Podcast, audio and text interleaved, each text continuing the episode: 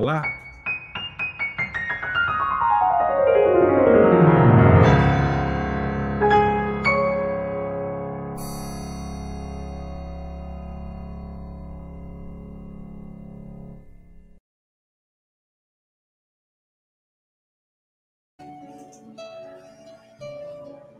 É isso aí, pessoal.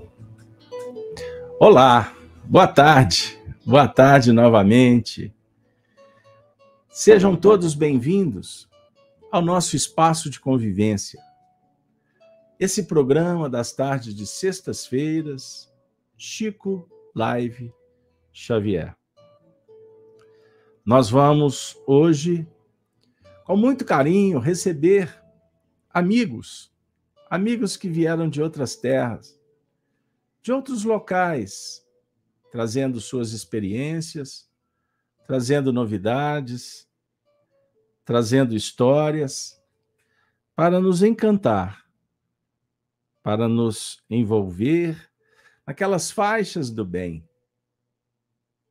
Pois o programa Chico Live Xavier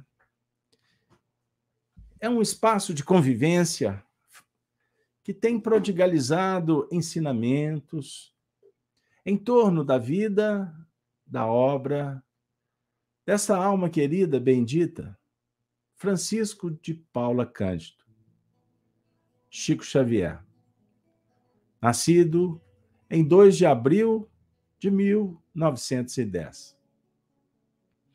Nos últimos programas, nós estamos compartilhando com vocês trechos das cartas oferecidas pela sua mãe, Maria de São João de Deus, disponibilizadas no livro Cartas de uma Morta. Tem mexido bastante com todos nós, não é mesmo? Pois trata do mundo espiritual, a chegada da sua mãe, a adaptação, os seus desafios no que remonta aos filhos queridos que permaneceram na terra. Também, vejam, trabalhando ainda as novidades para ela no mundo espiritual. É certo que a mãe voltou para contar para o filho que a vida prosseguia. Inclusive, ela tinha prometido, no leito de morte, que se alguém dissesse para o filho que ela estivesse morta, pois ela pressentia que as coisas não caminhavam bem, que o filho não acreditasse, que o filho pudesse esperar que ela ia voltar. E Maria de São João de Deus voltou e ofereceu tantos ensinamentos que nós temos estudados juntos, não é isso? Pois bem, mas eu peço desculpa para vocês e vamos interromper essa descrição. Vamos voltar na próxima semana, porque hoje nós temos uma ilustre visita. É um companheiro querido, amigo, estudioso, de doutrina espírita, tem um papel muito importante no cenário da divulgação do espiritismo, luta, como todos, em busca do próprio aprimoramento. E hoje é ele, que é tão dedicado, atendendo tantos núcleos de exposição espírita, laboratórios em que se troca experiências. Hoje, o nosso querido companheiro veio na nossa casa, na nossa casa querida, a casa de Kardec, para trazer um pouquinho da história que, que nos encanta nas tardes de sexta-feira. Hoje ele vai falar de Chico Xavier para a gente, ele que conviveu com Chico, também se tornou biógrafo, divulgador. Após a morte do Chico, ele participou de vários eventos que promovem a obra, a vida do nosso mineiro, querido Chico Xavier. Vocês já o conhecem, com certeza ele esteve aqui conosco algumas vezes.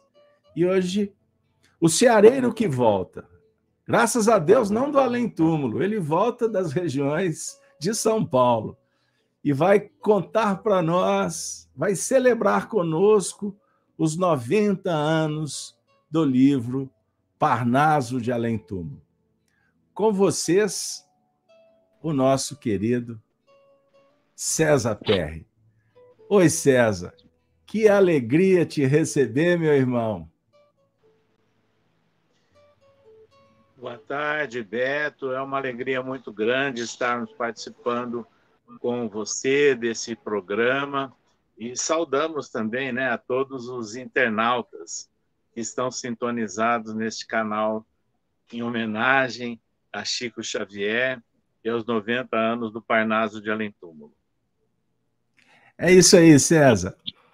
Pessoal, o César, então, é, com a sua é, pesquisa tão criteriosa, competente e fraterna, veio ao nosso encontro para nos dar um passaporte para a gente viajar para as Minas Gerais, para Pedro Leopoldo, para o cenário espírita no Brasil dos anos 30, 40. César, eu vou te passar logo a palavra, porque o tempo é, é, é muito exigente e nós não podemos perder um pouquinho que seja da sua prodigiosa participação. A palavra é toda sua, meu querido irmão. Deus te abençoe. Obrigado, Beto. Então, meus amigos, esse ano é marcado por algumas efemérides significativas relacionadas com a vida e a obra de Francisco Cândido Xavier.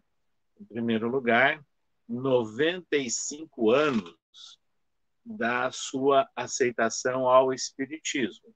O Chico era um jovem, né, 17 anos de idade, não era espírita, muito pelo contrário, muito vinculado, né, à paróquia ali de Pedro Leopoldo, mas quando a sua irmã a Maria da Conceição Xavier, é que o Beto fez inclusive uma biografia, um trabalho é, muito bom sobre ela.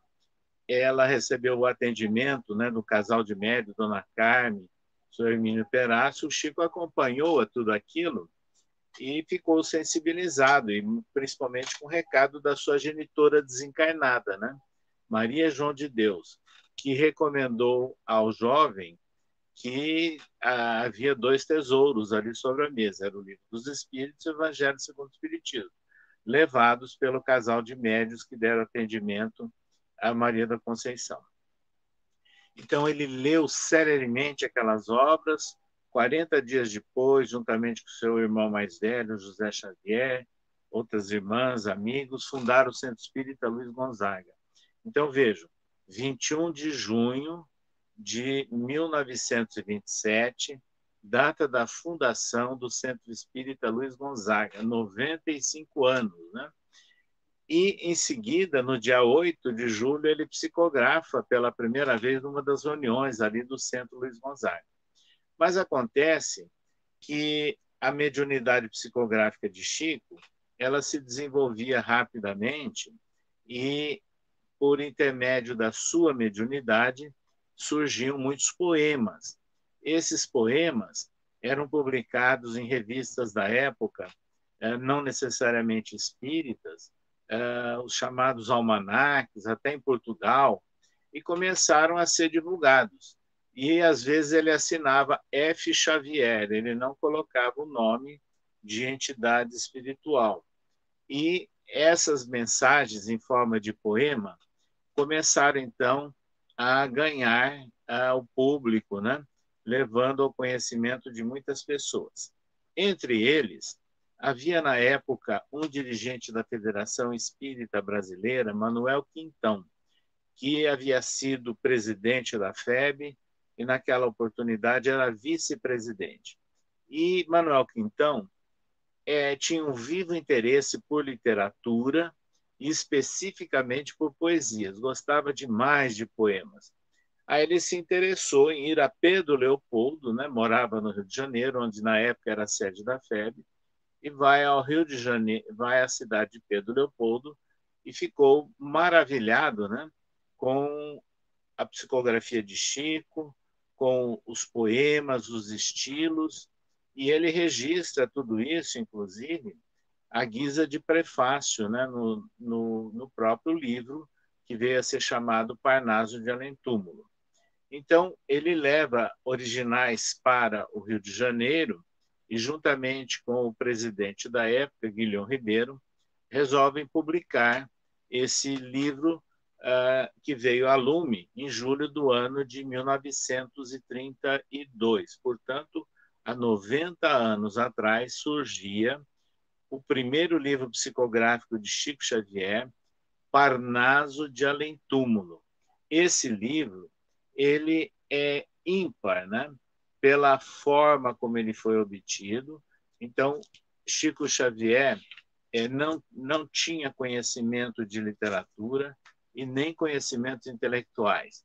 É bom lembrarmos que o Chico ele apenas completou aquilo que no passado nós chamávamos curso primário, né? o grupo escolar, as quatro primeiras séries iniciais apenas e não tinha acesso né, a nenhuma forma de cultura na pequenina cidade de Pedro Leopoldo, ali nos arredores de Belo Horizonte.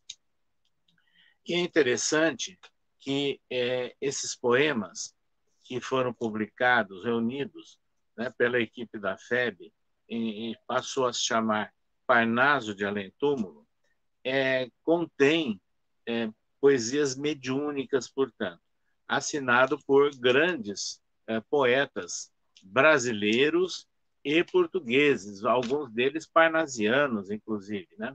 Um estilo assim mais complexo. Então nós podemos inclusive aqui lembrar Augusto dos Anjos, né? Alta de Souza, essa já na seara espírita, Antero de Quental, grande autor lusitano, Bittencourt Sampaio, também da seara espírita, Casimiro de Abreu, Castro Alves, né? um dos grandes vultos da poesia brasileira do século XIX, é, Cruz e Souza, Guerra Junqueira, Guerra Junqueiro também um poeta extremamente reconhecido na literatura portuguesa, Júlio Diniz, João de Deus, Pedro de Alcântara. Quando nós falamos Pedro de Alcântara, a gente tem que sempre esclarecer não tem nada a ver com o nosso Dom Pedro II, que entre os nomes também era chamado Pedro de Alcântara. Souza Caldas, né? poetas desconhecidos, e assim foram surgindo poemas em vários estilos, né? e reunidos nesse livro. E o interessante é que na apresentação, quer dizer, é, Manuel Quintão, a guisa de prefácio, ele comenta em Parnaso de Além Túmulo né, alguns detalhes de alguma daquelas poesias, mostrando a identificação do estilo né, do autor enquanto encarnado e agora desencarnado, utilizando o canal mediúnico de Chico Xavier. E ele esclarece, né, e era necessário isso naquela época, que Chico Xavier não tinha nenhuma formação acadêmica, né? e que era uma pessoa muito simples, 21 anos de idade apenas, era praticamente um adolescente, escreveu é, Manuel Quintão, filho de pais pobres, que não podia além do curso primário, né? e assim ele passa a definir o perfil social de Chico Xavier e relata também né, as dificuldades como órfão da sua mãe desde os cinco anos de idade, e ele passa também a comentar que esses estilos né, variados é, dos autores desencarnados haviam o sensibilizado.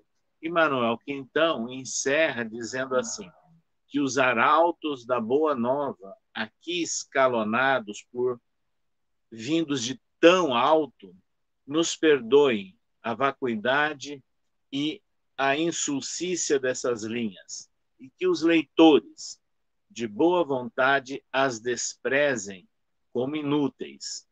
Para nós, apressarem a obra que aqui lhes apresentamos, na pauta evangélica que diz: a árvore se conhece pelos frutos. Veja que interessante. A árvore se conhece pelos frutos. Quer dizer, Emmanuel Quintão reconhecia uh, os frutos né, daqueles autores agora desencarnados, mas mantendo a grande semelhança, né, a ponto de ser identificado com seus estilos de poetas desencarnados. Chico Xavier é interessante, é algo que ele executou nessa primeira obra e que não mais ele adotou nas, nas obras uh, sequenciais. Ele escreveu, ele próprio, se apresentando, intitulado Palavras Minhas. Eu acho, inclusive, que isso foi muito importante e necessário para aquela época. Então, ele, ele faz um resumo da sua trajetória de vida, né? É, nascido ali em Pedro Leopoldo, as dificuldades da sua existência até encontrar é, o Espiritismo, faz referência né, àqueles médios que atenderam a sua, a sua irmã. Então, ele deixa muito claro né, até as relutâncias interiores que ele apresentava né, em divulgar esses textos de que ele era intermediário apenas. Então, ele descreve Chico Xavier em palavras minhas. Muitas vezes, ao recebermos uma dessas páginas, era necessário recorrermos a dicionários para sabermos as respectivas, eh, os respectivos sinônimos das palavras nela empregadas, porque tanto eu como meus colegas as desconhecíamos, né? Então veja a sinceridade, né? A simplicidade dele.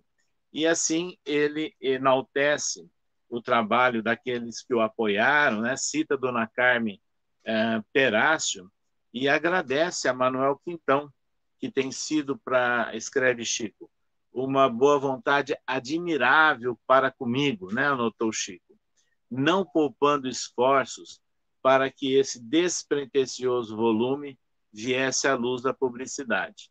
Então, essas foram as palavras registradas por Chico Xavier em dezembro de 1931. Então, aí o livro veio a lume em julho de 1932. Quando surgiu o livro Parnaso de Além Túmulo, meus amigos, aquilo, evidentemente, que criou é, um impacto, né? notadamente na capital uh, do Brasil na época, a cidade do Rio de Janeiro, porque a sede da FEB era no Rio, a editora era no Rio. Então, quando é lançado esse livro, ele passou a, a circular e a ser divulgado e chamou a atenção de literatos brasileiros. Então, nós gostaríamos, inclusive, de lembrar que entre esses literatos da época, né, Augusto, um escritor brasileiro, Augusto Schmidt, ele publicou uh, algo interessante no jornal Estado de São Paulo. Não quero discutir a questão, mas no meu próprio entender, o tribunal só estava se referindo às psicografias de Humberto de Campos, que geraram, inclusive, uma querela jurídica. Só teria dois caminhos a seguir. Ou declarar que Humberto de Campos é autor de tal, tais obras, mandando o editor entrar uh, com os direitos autorais para os herdeiros, ou negar a autoria do nosso grande escritor. Nesse último caso, teria de pedir à academia uma poltrona para o rapazinho que principiou, por onde todos acabam. Isto é, escrevendo as páginas que puderam ser atribuídas a quem tão formosamente escreveu. A propósito especificamente do Parnaso de Além Túmulo, Monteiro Lobato, que era um escritor renomado em nosso país, né? autor de muitas histórias é, que deleitaram a infância brasileira durante décadas, e foi membro da Academia Brasileira de Letras, ele escreveu: se Chico produziu tudo aquilo por conta própria, então ele pode ocupar quantas cadeiras quiser na academia. Vejam, a opinião de literatos de renome de nosso país. Um poeta paulista muito conhecido, Menotti del Picchia, para vocês terem uma ideia, Menotti del Picchia, ele foi um dos responsáveis é, pela a realização da Semana de Arte Moderna de São Paulo, nos idos de 1922, que esse ano completou 100 anos, e que levou uma grande modificação no ambiente intelectual e literário e artístico de nosso país. Menotti Del Picchia era poeta e ele escreveu também ah, recebendo né, com os poemas de que Chico foi intermediário com bastante simpatia e consideração. Agripino Grieco também. É, e é interessante destacarmos que, algum tempo depois, Agripino Grieco e Menotti Del Pica também vieram a ser membros da Academia Brasileira de Letras. Então, vejam, é, os poemas uh, mediúnicos de Chico Xavier, num livro inicial, delicadíssimo né, para o contexto da época, foram muito bem aceitos, recebidos e criticados favoravelmente por literatos. Agora, vejam, é interessante nós destacarmos que anos depois, né, uma grande jornalista de São Paulo, Joyce Pascovitch, né, que assinou muitos trabalhos, artigos, comentários e análises no jornal Folha de São Paulo, né, de grande circulação pelo Brasil afora, fez um comentário genérico sobre a psicografia de Chico Xavier, que é pouco conhecida pelos espíritas de uma forma geral. E isso é, ela publicou no jornal Folha de São Paulo em 1982. Chico estava encarnado ainda. Veja o que Joyce Pascovitch escreveu no jornal Folha de São Paulo. Jorge Amado não seria o maior autor brasileiro de maior sucesso no exterior. A afirmação vem do adido cultural do Brasil na, na Itália, Francisco Rondó, que aponta o médium Chico Xavier como o imbatível best-seller pelo mundo afora. Os livros psicografados pelo líder espírita além de traduzidos para mais de 50 idiomas, alcançam tiragens numericamente superiores aos, às do pai de Gabriela, se referindo a Jorge Amado. E isso Joyce escreveu em 1982. Depois disso, né, é sabido que é, multiplicaram-se muito as edições, reedições e traduções das obras psicográficas de Chico Xavier. Então, vejam, esse marco inicial da psicografia de Chico Xavier é realmente histórica, extremamente significativa pelo impacto que provocou na época no meio literário e também no meio espírita. Então, eu gostaria de lembrar que, por ocasião dos 50 anos né, da mediunidade de Chico, portanto, eu estou me referindo ao ano de 1977, muitas pessoas entrevistaram Chico, inclusive nós também estivemos lá e conversamos muitas vezes com o Chico naquela oportunidade.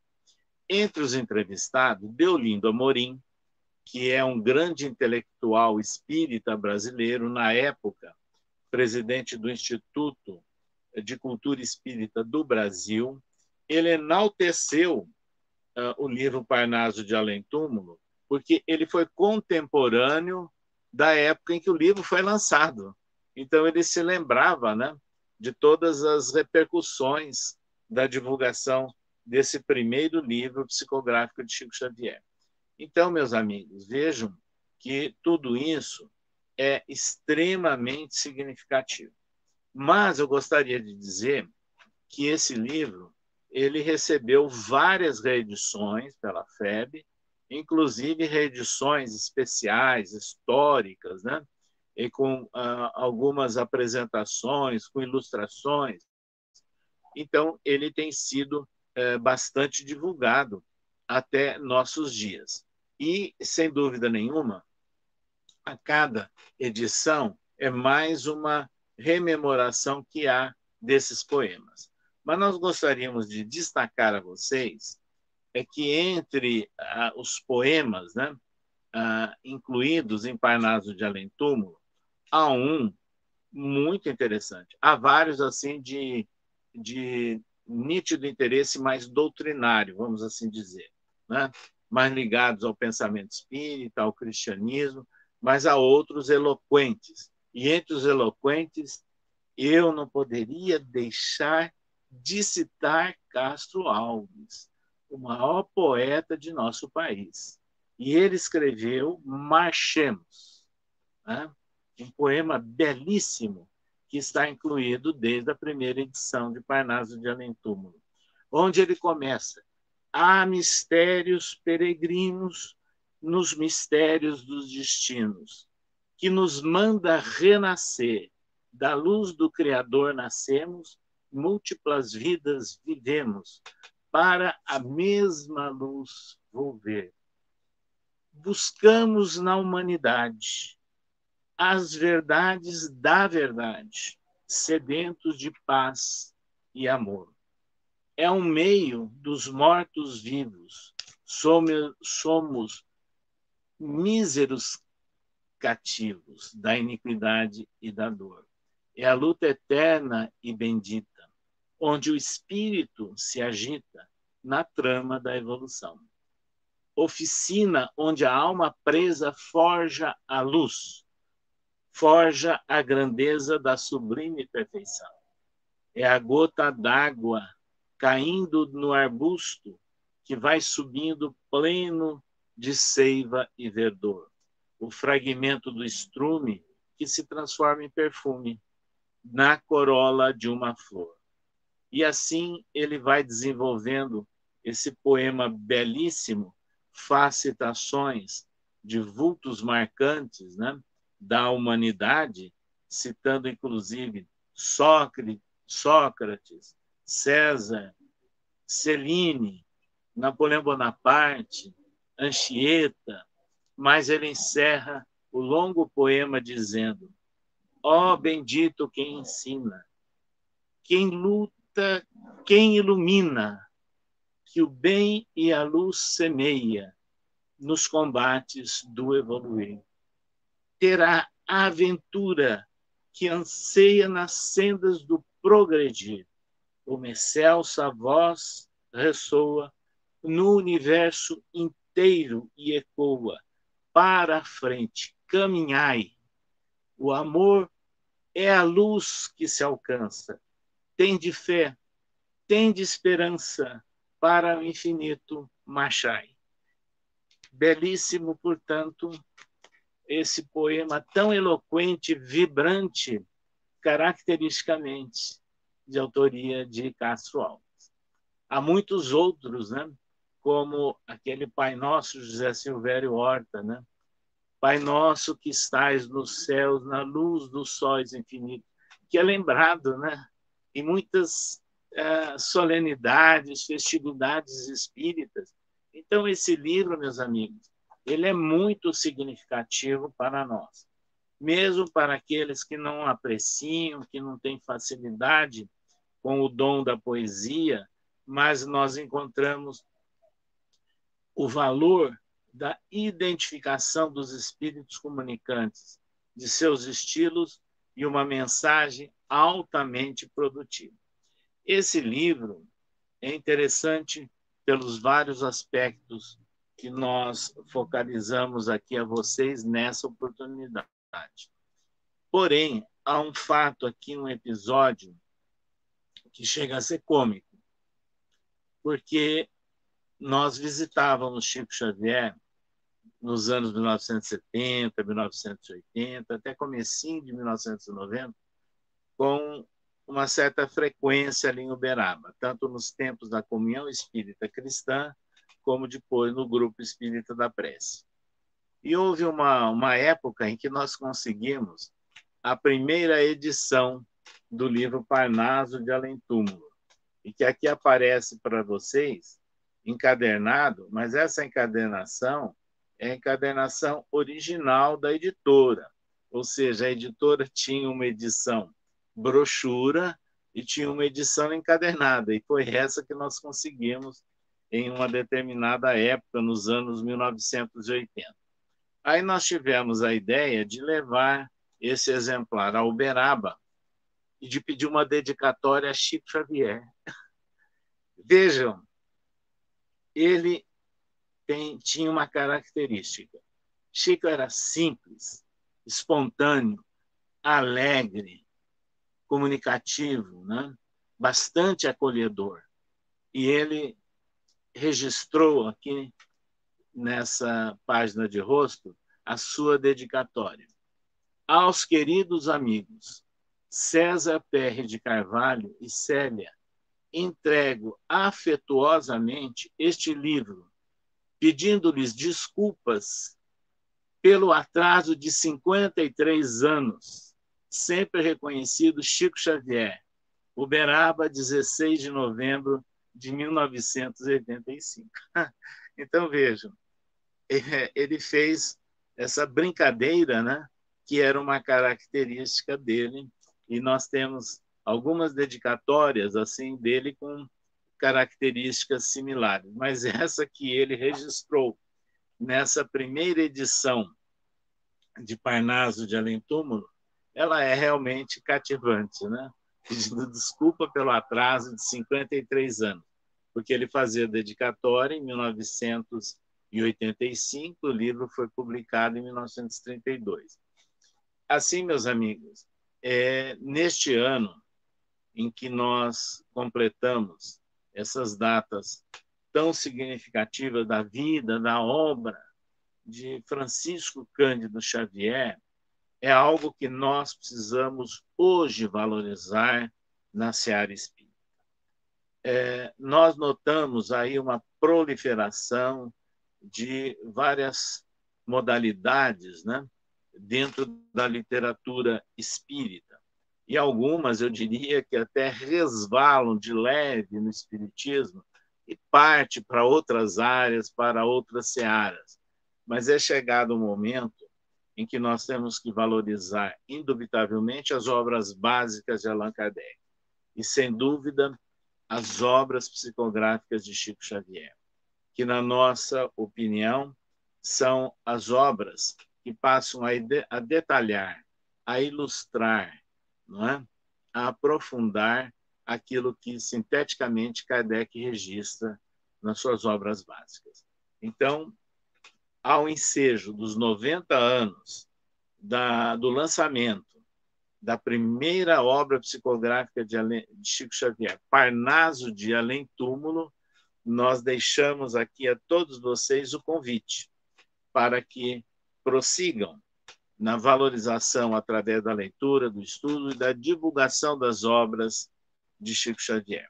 Para completar, nós citamos aqui que Manuel Quintão, na época vice-presidente da FEB, foi, entre aspas, o descobridor né, de Chico Xavier. Foi quem levou a, a, a poesia mediúnica de Chico à FEB e e surgiu então esse livro pioneiro. Mas Manuel Quintão manteve-se ligado a Chico. Ele continuou visitando né, inúmeras vezes e chegou a publicar uma brochura pela Federação Espírita Brasileira no ano de 1939, intitulado Na Romaria da Graça. E é nesse livro, uh, Na Romaria da Graça, que Manuel Quintão relata uma excursão né, que ele promoveu, levando companheiros uh, do Rio de Janeiro, de Três Rios, né, que foram de trem uh, até uh, Pedro Leopoldo, visitando, acompanhando as atividades do Chico em Pedro Leopoldo, e também algumas visitas que Chico fez ali em centros da região. Então, é, ele manteve-se ligado. E um fato curioso é que um filho de Manuel Quintão casou-se com uma irmã de Chico Xavier e vieram a viver em Belo Horizonte, né? Lógico que ambos já desencarnados há muito tempo. Então, meus amigos, deixamos aqui basicamente esse convite para valorizarmos os exemplos de vida, a experiência de vida de Chico Xavier e toda a sua obra monumental psicográfica. E deixamos aqui a nossa homenagem a Chico, a nossa homenagem a todos esses autores espirituais que permitiram que o Brasil se despertasse para a imortalidade da alma com esse livro lançado há 90 anos atrás, Parnaso de Alentum. É isso, Beto. Ficamos aí à disposição para um eventual diálogo. Ódio. César, é, se você me permite, é, eu queria te pedir só que você falasse um pouquinho é, sobre o símbolo, o símbolo é, desse livro, sobre o ponto de vista da, de ter é, a espiritualidade colocado o médium num cenário tão complexo intelectual. E talvez a gente possa, com a sua experiência, falar um pouquinho para a nova geração em que nós precisamos, estamos vendo é um distanciamento de determinados setores da arte, é, da arte nobre, da poesia, da musicalidade.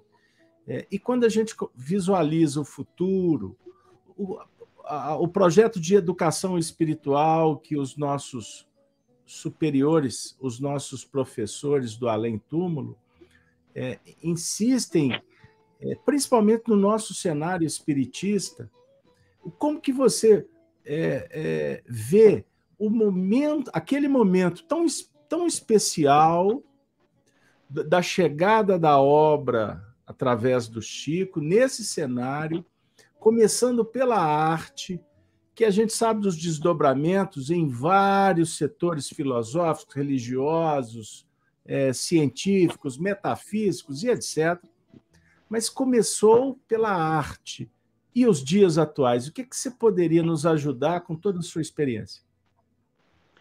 Roberto, a sua pergunta ela enseja aí várias nuances de comentários.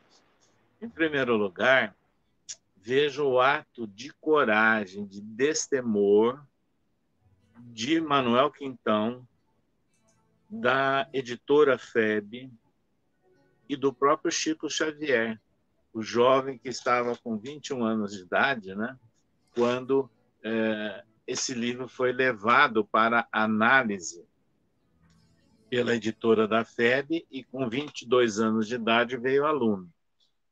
Por quê? Isso era, na verdade, eu diria, entre aspas, né, um assinte à intelectualidade. Porque como que um jovem sem cultura, desculpe minha sinceridade, numa currutela do interior de Minas na época, hoje não é mais, né? Pedro Leopoldo hoje é, desenvolveu, nós conhecemos muito, mas na época, então ele não tinha nenhum vínculo com cultura, com nada e de repente uh, surge um livro, né, que leva o nome dele, porque pela legislação brasileira o, o, o, autor na legislação brasileira não são os espíritos, é o médium, né? Não esqueçamos disso. Embora a gente faça a diferença, né, de que ele foi o intermediário como médium.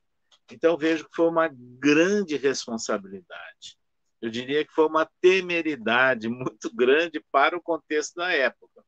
Por quê? Vamos lembrar do seguinte: 1932, julho, o Brasil vivia uma revolução que partiu aqui de São Paulo, inclusive, contra uma ditadura, solicitando uma constituição, não é? Então, era um momento politicamente delicadíssimo. Naquela época, é sabido também que a Igreja Católica ela dominava e controlava as autoridades constituídas de nosso país. Então, vejam que os riscos eram de várias áreas. E, de repente, os espíritos escolheram exatamente esse caminho complexo, difícil, para uh, colocar né, uh, o espiritismo no rumo de uma propagação de ideias e começou a se chamar a atenção do trabalho mediúnico do jovem né, do interior de Minas. Então, isso foi, eu considero sempre, falo, um divisor de águas na história do espiritismo brasileiro.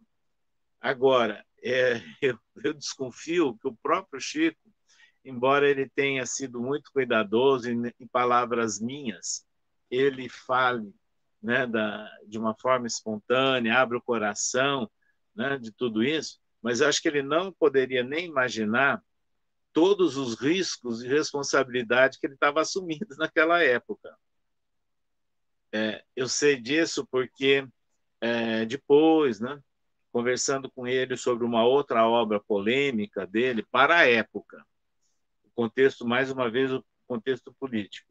E ele fez assim algumas considerações até com receio que essa obra recebesse alguma censura né, por parte de regimes de uma época. Mas vejam bem, então isso é muito delicado e ele superou com galhardia, quer dizer, permitiu que isso fosse a grande abertura para a nova época de divulgação do espiritismo no nosso país. Esse é um aspecto. O outro aspecto é o da arte, né? Foi escolhido algo que mexesse com a sensibilidade. Isso que é interessante. E mexeu na sensibilidade, porque escrever poesia não é fácil, não é algo para qualquer pessoa.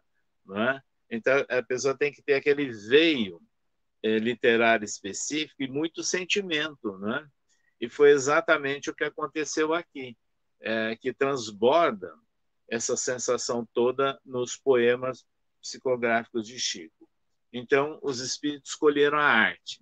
Emmanuel, no livro Consolador, ele valoriza o papel da arte é? em, nossa, em nossa civilização. E se nós pensarmos bem, é, nós vamos encontrar na, na origem né, da nossa cultura né, greco-romana, vamos assim dizer, ou egípcia greco-romana, a presença da arte, né? notadamente florescendo ali na Grécia e trabalhando depois também no, próprio Império Romano. Então, sempre teve um papel é, destacado. E isso nós encontramos depois no, no, desenrolar de todo o processo civilizatório né? É, que nós conhecemos e que nos chama muita atenção é, depois da Renascença, da Renascença até agora. Então, a arte tem um papel importante. E na seara espírita, sem dúvida. Nós notamos que hoje em dia há uma pouquíssima valorização da arte no meio espírita. É, eu me lembro que na minha infância, na adolescência e juventude, em todas as reuniões tinha um momento de arte. Não vamos discutir aqui o, o, o, o valor daquela arte, mas tinha um momento de arte. Né? Vamos lembrar, inclusive, que os primeiros centros espíritas, até pelo menos as décadas de 1970, o começo dos anos 1970, quando os centros eram construídos, tinha um palco. Hoje não existe mais também o palco. Por que o palco? Porque era comum que principalmente jovens e alguns adultos se interessassem nas apresentações teatrais, né? E que era chamada sketches, né? Então, vejo, são coisas que a gente não vê hoje. Então, é, talvez esteja faltando, e isso é uma, um assunto para nós meditarmos, será que no convívio, no relacionamento entre os espíritas da atualidade, vamos falar no português claro, será que não está faltando algumas pitadas de sentimento no relacionamento interno, saindo do formalismo, do cumprimento de obrigações e de deveres. Será que não está faltando isso? Então, são coisas que nós temos que pensar né, e relacionar com essa origem da psicografia de Chico Xavier. Ô, César, é, a gente não deve falar da gente Mas eu eu estava me recordando que desde criança eu sempre fui um apaixonado é, por, em escutar histórias, estar perto de pessoas que que nos encantam com as tradições, né, que nos que nos levam é, para regiões que o imaginário é, sugere coisas boas, virtudes.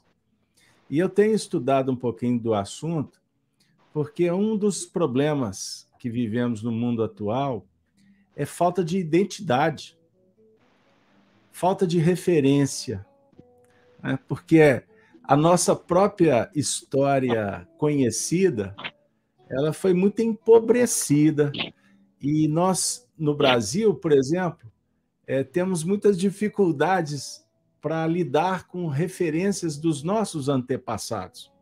Né?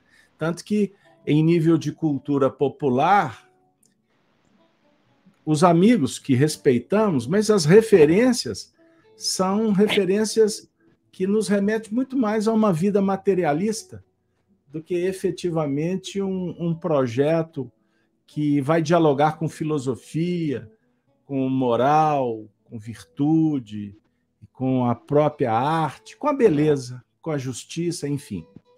Então, o nosso tempo está um pouquinho apertado, mas eu gostaria muito de, admirador que sou do seu trabalho, como pesquisador também, que tem esse compromisso de divulgar a obra coordenada por Emmanuel, né? tendo em Chico médium, é, sobre o ponto de vista do cristianismo primitivo, né?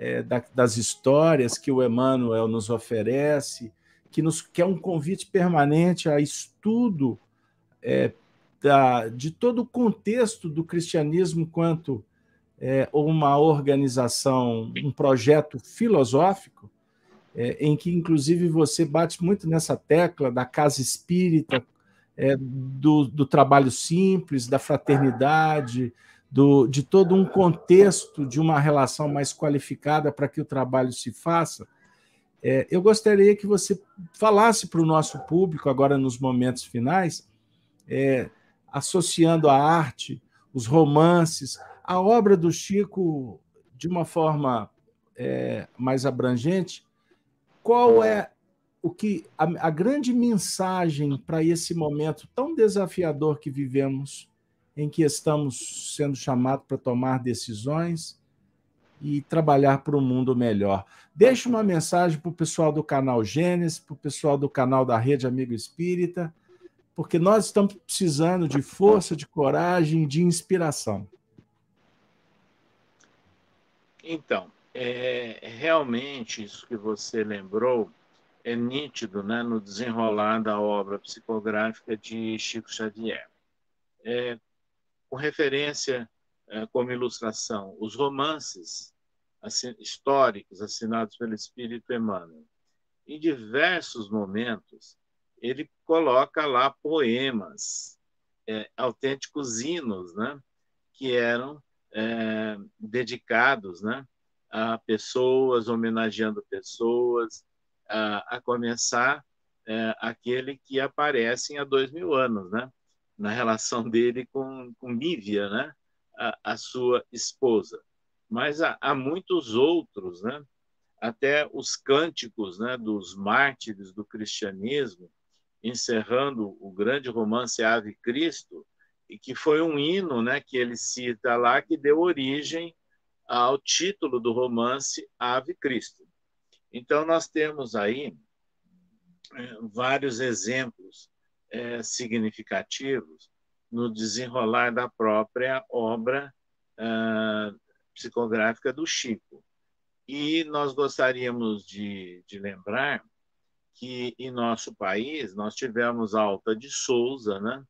É, e, e, algum, e algumas outras personalidades que estiveram envolvidas com a arte, com a poesia, eu me recordo que nos anos 1970, aqui na, na cidade de São Paulo, foi feito um festival de arte mediúnico no Teatro Municipal de São Paulo.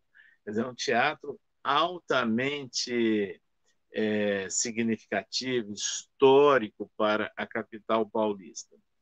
E há vários esforços, né? Nós estamos tendo agora, aqui na cidade de São Paulo, na sede histórica dos Correios, né, no, no, no Anhangabaú, no centro antigo de São Paulo, uma mostra de arte espírita é, voltada a processos de cura. Olha que interessante, hein?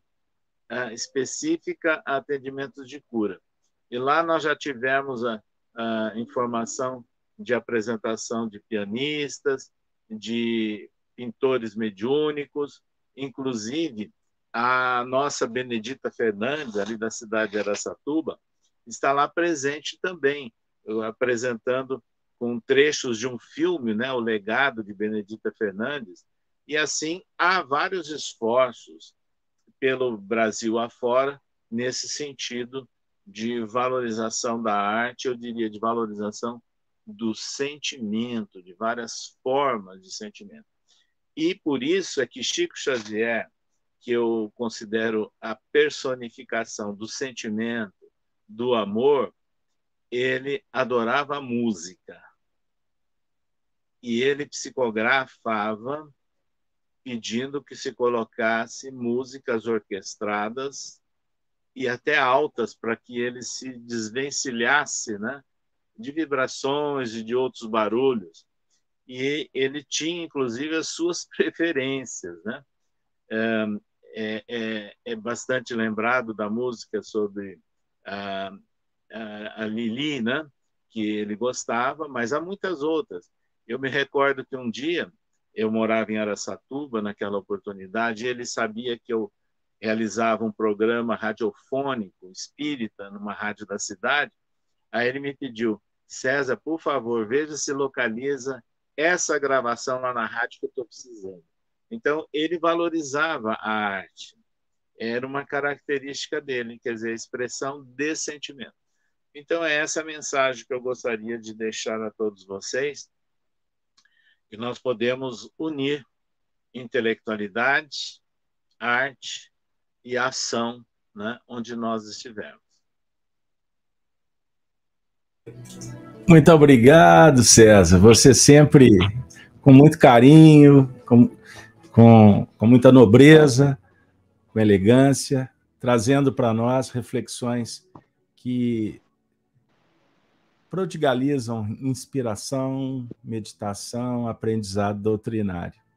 E, por certo, os amigos espirituais, diante de um cenário fraterno, envolvendo os lares, os corações aqui representados. Eu falo com um público que nos acompanha que a gente não. Eu fico muito preocupado em fazer apenas uma live nós temos que criar um momento diferente, um momento que possa pacificar, um momento que possa é, sugerir espiritualidade na nossa vida. Porque a rotina, os desafios do mundo, muitas vezes a gente se perde e se descola de si mesmo. Então, vivemos um momento em que precisamos de acolhimento amoroso, como você bem disse, e aprender a se acolher também, e nós precisamos exatamente de eventos como esse que prodigalizam esses, esse acolhimento fraterno com o Cristo. Então, nós estamos chegando no momento final. E, o César, você foi médium. Ou, quem sabe, o orientador que nos convidou para correr aqui na, na estante e eu pegar o meu Parnaso de além túmulo com as observações, os comentários do nosso doutor Elias Barbosa, não é? uma figura extraordinária, amiga de Chico. Marival Veloso sempre fala do doutor Elias, histórias maravilhosas. E abri por acaso. Abri por acaso. Adivinha o que caiu, César? José Silvério Horta. Pai nosso que estás nos céus, na luz dos sóis infinitos, Pai de todos os aflitos, desse mundo de escarcéus, santificados, Senhor. Seja o teu nome sublime, que em todo o universo exprime concórdia, ternura e amor. Venha ao nosso coração o teu reino de bondade, de paz e de claridade na estrada da redenção. Cumpra-se o teu mandamento, que não vacila e nem erra, nos céus como em toda a terra, de luta e de sofrimento. Evita-nos todo mal. Dá-nos o pão no caminho, feito na luz, no carinho do pão espiritual. Perdoa-nos, meu Senhor, os débitos tenebrosos de passados escabrosos de iniquidade e de dor. Auxilia-nos também nos sentimentos cristãos a amar nossos irmãos que vivem longe do bem. Com a proteção de Jesus, livra a nossa alma do erro sobre o mundo de desterro, distante da vossa luz que a nossa ideal igreja seja o altar da caridade, onde se faça a vontade do vosso amor. Assim seja. Assim seja. Agradeço de coração, César. Desejo para você, para Célia, seus queridos filhos, as bênçãos do amor, da paz as boas vibrações da saúde, da prosperidade, da motivação para que vocês continuem nessa senda da redenção. A todos os nossos amigos do canal, eu agradeço a audiência. E agora são 18 horas. Vamos elevar também o nosso pensamento a Maria, a nossa mãe Augusta. Que ela nos inspire a viver o Evangelho do nosso Senhor Jesus Cristo. Que a paz então se faça para todos. Agradecemos ao patrono do nosso encontro, Francisco Cândido Xavier. Que a espiritualidade possa autorizar para que a gente faça programas como este para trazer o Chico como amigo, o embaixador que, através da sua mediunidade evangelizada, favoreceu para que o mundo espiritual ficasse mais perto, bem pertinho da nossa vida aqui na Terra. Que Deus abençoe o Chico, ao nosso querido Emmanuel, que possamos estar juntos na próxima semana, se Deus quiser. Vamos nos despedir? Já é tradição, com a saudação dos cristãos dos primeiros tempos. Ave Cristo, pessoal. Um bom final de semana para todos. Valeu. Muito obrigado de coração.